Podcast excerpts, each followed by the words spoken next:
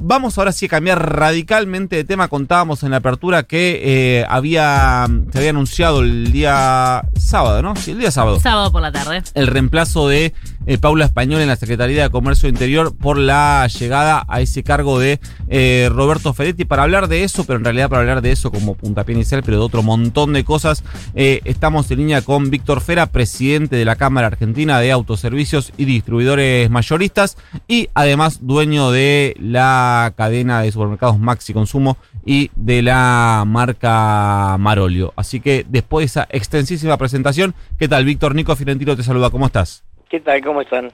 Eh, ¿Qué representa para vos el cambio de eh, nombres y de eh, funcionarios en la Secretaría de Comercio Interior?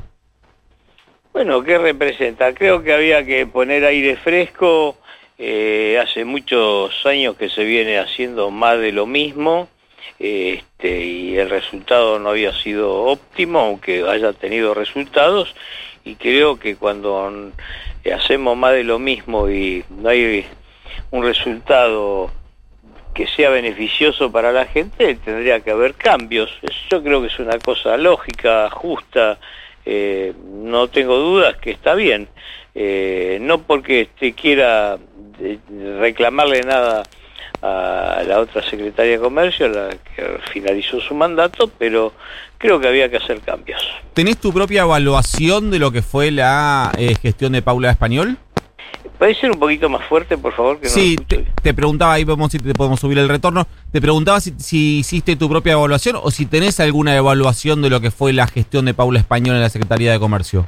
Bueno, yo creo que Paula Español trabajó mucho, muy duro, pero eh, que se apuntó siempre a beneficiar a las grandes cadenas, a las grandes corporaciones, este, pensando que así iban a controlar la situación y no, no es así, la situación se controla este, apuntando a ayudar a las pymes que son más de 150 mil almaceneros y obligarlos a las grandes corporaciones a competir. Y cuando no hay competencia, este, creo que, empiezan los fracasos. Para que los precios se acomoden, bajen y sean precios reales, eh, no que bajen, sino que sean reales, tiene que haber competencia.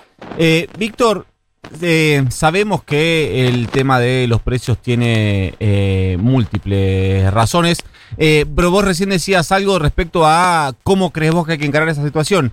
Mi preocupación, quiero transmitirte mi preocupación y me interesa tu, tu mirada sobre eso, es que si el gobierno tuvo dificultades para establecer medidas o políticas fuertes de control de precios, si el resultado de las elecciones eh, vuelve a ser eh, desfavorable, que en un estado de mayor debilidad desde el punto de vista político, las dificultades para hacer para ejecutar ese control de precios sea todavía más difícil. Eh, ¿Qué pensás sobre eso? Yo no creo que haya que hacer una ejecución de control de precios tan fuerte. Lo que hay que hacer es competir. todo lo que sea control y eso puede ser bueno en un momento, no puede ser de por vida. Pero si usted de por vida hace que las corporaciones compitan con las pymes y darle los beneficios a las pymes que se merecen, quédese tranquilo que el control de precios se hace solo. Solo, solo, solo. No hace falta mucho más. Acá estuvo muy desprotegido en los últimos, eh, te diría, seis años, eh, seis, no en los últimos dos, sino en los últimos seis años, el canal minorista, en la cual eh, le echaban la culpa de todo, y no es así. Este, la culpa la tenían este, las medidas que se tomaron durante los últimos seis años que es favorecer a las grandes fortunas, las grandes riquezas, las grandes corporaciones y dejar afuera a un minorista, almacenero, autoservicio, que le hacen pagar dos veces impuestos a los ingresos brutos, que recibe un maltrato, que, que recibe eh, realmente algo que no es digno de, de, nadie, ni comentarios de decir que ellos son los que venden caro, porque no es así, no es así, sino que le han puesto todas las fichas a un sector, a un sector que en realidad se preocupa muy poco por la gente. Ahora, eh, Víctor, esto eh, que decís vos me parece que va un poco en línea, o está un poco en línea con lo que decía yo, y es que eh, para vos avanzar en, esa, en esas políticas que de alguna manera beneficien al sector minorista, como decís, o a las pymes, en detrimento de los grandes jugadores, las grandes corporaciones, vos necesitas un gobierno con una espalda política que, y voy al punto inicial, si las urnas vuelven a responder como respondieron el 12 de septiembre, esa espalda cada vez es más chica para enfrentar ese segmento. Discúlpeme, no estoy pidiendo algo eh, que no puedan tener los otros, sino que estos más pequeños, estas pymes, que son muchos argentinos y que atienden al, al sector más pobre de, la Argentina, al más necesitado, que no estén, este, que, que lo saquen del camino por decretos. Eso es lo que estoy pidiendo. No estoy pidiendo que tengan mayor ventaja pero no que paguen dos veces ingreso bruto, ¿no? No que paguen más impuestos porque ser chicos, sino que puedan tener, como cualquier pyme en el mundo, más ventaja. Y aparte le voy a decir algo, ¿usted piensa que las grandes corporaciones, ¿a quién votaron? No, yo, eh, puedo, eh, muy prejuiciosamente y creo, y creo que con un bajo nivel de riesgo de errarle, puedo, puedo, puedo creer que sí. Pero justamente me parece que estamos diciendo lo mismo, Víctor, que es que para, para enfrentar a esos segmentos tan concentrados de la economía necesitamos un, eh, un gobierno fuerte desde el punto de vista político y, da la sensación de que... No, no, no, yo no estoy convencido de eso. Usted tiene que ponerle más competidores, nada más.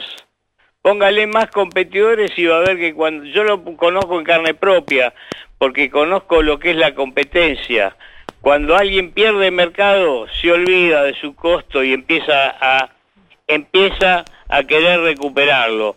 Y, usan cualquier tipo de método para recuperarlo, no solo precio, eh, eh, compras de estantería, bueno, mejor ni hablamos todos esos métodos. Yo a veces he dicho muchas veces que en la comida hay más corrupción que en la obra pública, ¿no? Estamos en línea con Víctor Fera, presidente de la Cámara Argentina de Autoservicios y Distribuidoras Mayoristas, además de ser dueño de eh, Marolio y la cadena Maxi Consumo. Víctor, ¿cómo le va? Ana Salomango lo saluda. A los fines de pensar justamente en una política que promueva la competencia eh, en, los comercios, algo de eso busca la ley de góndolas. ¿No se está implementando de manera correcta, de manera eficiente o en la Hasta el momento no. ¿Por qué? Y eso es una ley es alguien que nadie puede ir contra la ley y hasta el momento creo que creo que no había muchas ganas de eso porque eh, las grandes corporaciones usan psicólogos, usan marketing, usan todos para convencer a la gente. Este, no es más allá de comprar y vender nada más, ¿eh?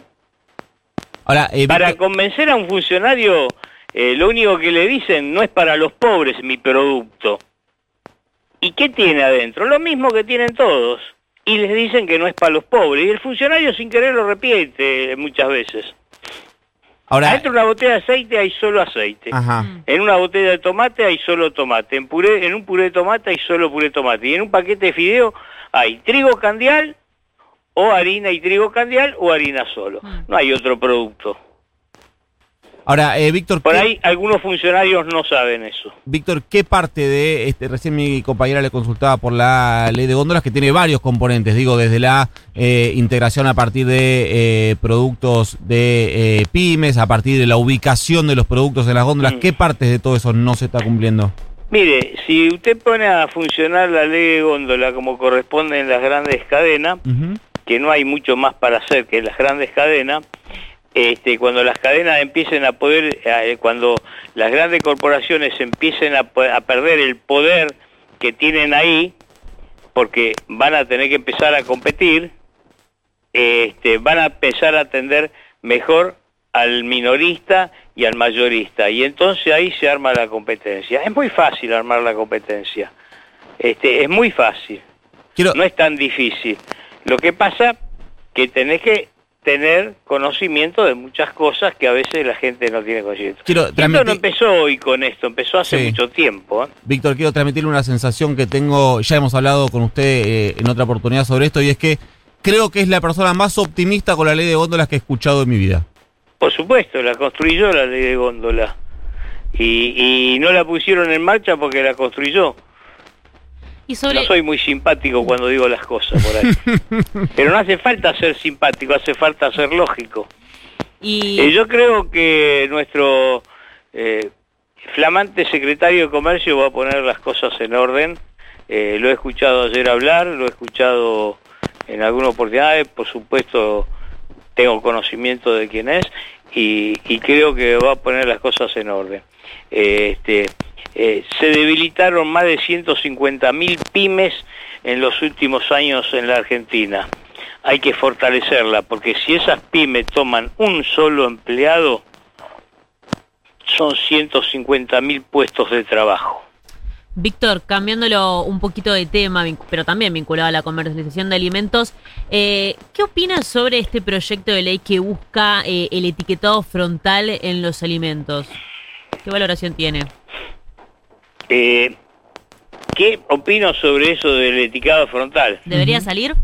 Yo no puedo consumir sodio, ¿no es cierto? Y entonces tengo que andar con una lupa adivinando cuáles son los productos en alto sodio. Una vergüenza que no se haya aprobado la semana pasada. Una vergüenza total. Pero lo van a aprobar, lo van a aprobar porque se recibió el repudio de la gente. La gente repudió ese tema porque no importa de qué bandera política seas vos, tenemos problemas de sodio todos los argentinos, o, la- o algunos, o la mayoría, tenemos problemas de azúcar un montón, tenemos hijos con nuestros problemas celíacos, tenemos un montón de cosas, y a eso no importa la bandera política. La gente quiere eso, quiere ver qué es lo que va a consumir. Y cuando se entere que hay en cada producto, que hay en cada producto, van a cambiar mucho las cosas. Yo viajo en avión dos veces por semana, de ida y de vuelta, porque voy a trabajar, tenemos que, mirar nuestra empresa, tenemos que plantar tomate, tenemos que hacer muchas cosas. Un puto, perdón que diga eso, un puto producto bajo sodio no te lo dan en el avión. O sea que usted en un avión no come. No puedo comer. Me tengo que llevar el agua y me tengo que llevar algo.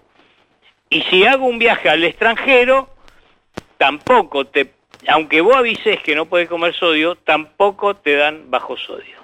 Entonces, significado de esto, y todas las aerolíneas, no una sola, significado todo esto, que la salud está por encima de todas las cosas políticas.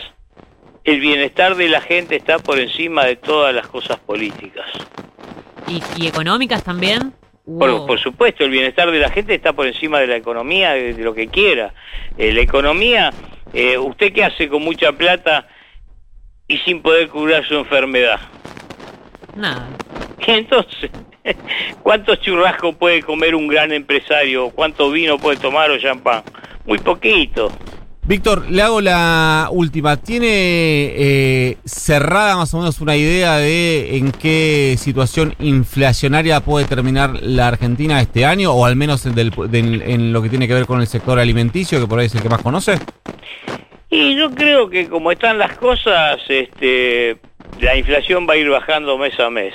Este, no lo estuvo bajando, estuvo bajando muy poco porque hubo una mala implementación de la competencia. Esto lo dije hoy, lo digo ayer, y cualquier audio que usted haya escuchado mío va a escuchar esto. Hubo una mala implementación de la competencia. Si ponemos una buena implementación de la competencia, eh, la situación de la comida va a ir bajando de precio. Eh, yo conozco algo, este, produzco un montón de productos, Sí. aparte de ser presidente de la Cámara. Los mayoristas parecemos que fuéramos enemigos de las grandes corporaciones, porque ellos ponen todas sus fichas a la a, la, a las grandes cadenas, que a mí me, me parece bien que existan las grandes cadenas. A ver, no piense que no, porque no soy ningún retardado, pero las cosas tienen que ser justas para todos iguales. Usted fíjese, hoy, hasta el viernes pasados, los mayoristas todavía, en el 98% de los mayoristas de las grandes corporaciones más grandes del país, de aceite, Sí. todavía no recibieron una botella de precios de aceite. Pero las grandes cadenas ya la recibieron. Fíjese hasta dónde, hasta dónde maltratan al pueblo que más necesita. Víctor, le agradecemos muchísimo el contacto. Es no, un por placer. favor, un placer. Era Víctor Fera, presidente de la Cámara Argentina de Autoservicios y Distribuidoras Mayoristas, además de ser el eh, dueño de la cadena Maxi Consumo y ser el, el dueño de esa enfermedad que se, se nos instaló en la cabeza, que es el jingle de Marulio. Futurock es bárbaro.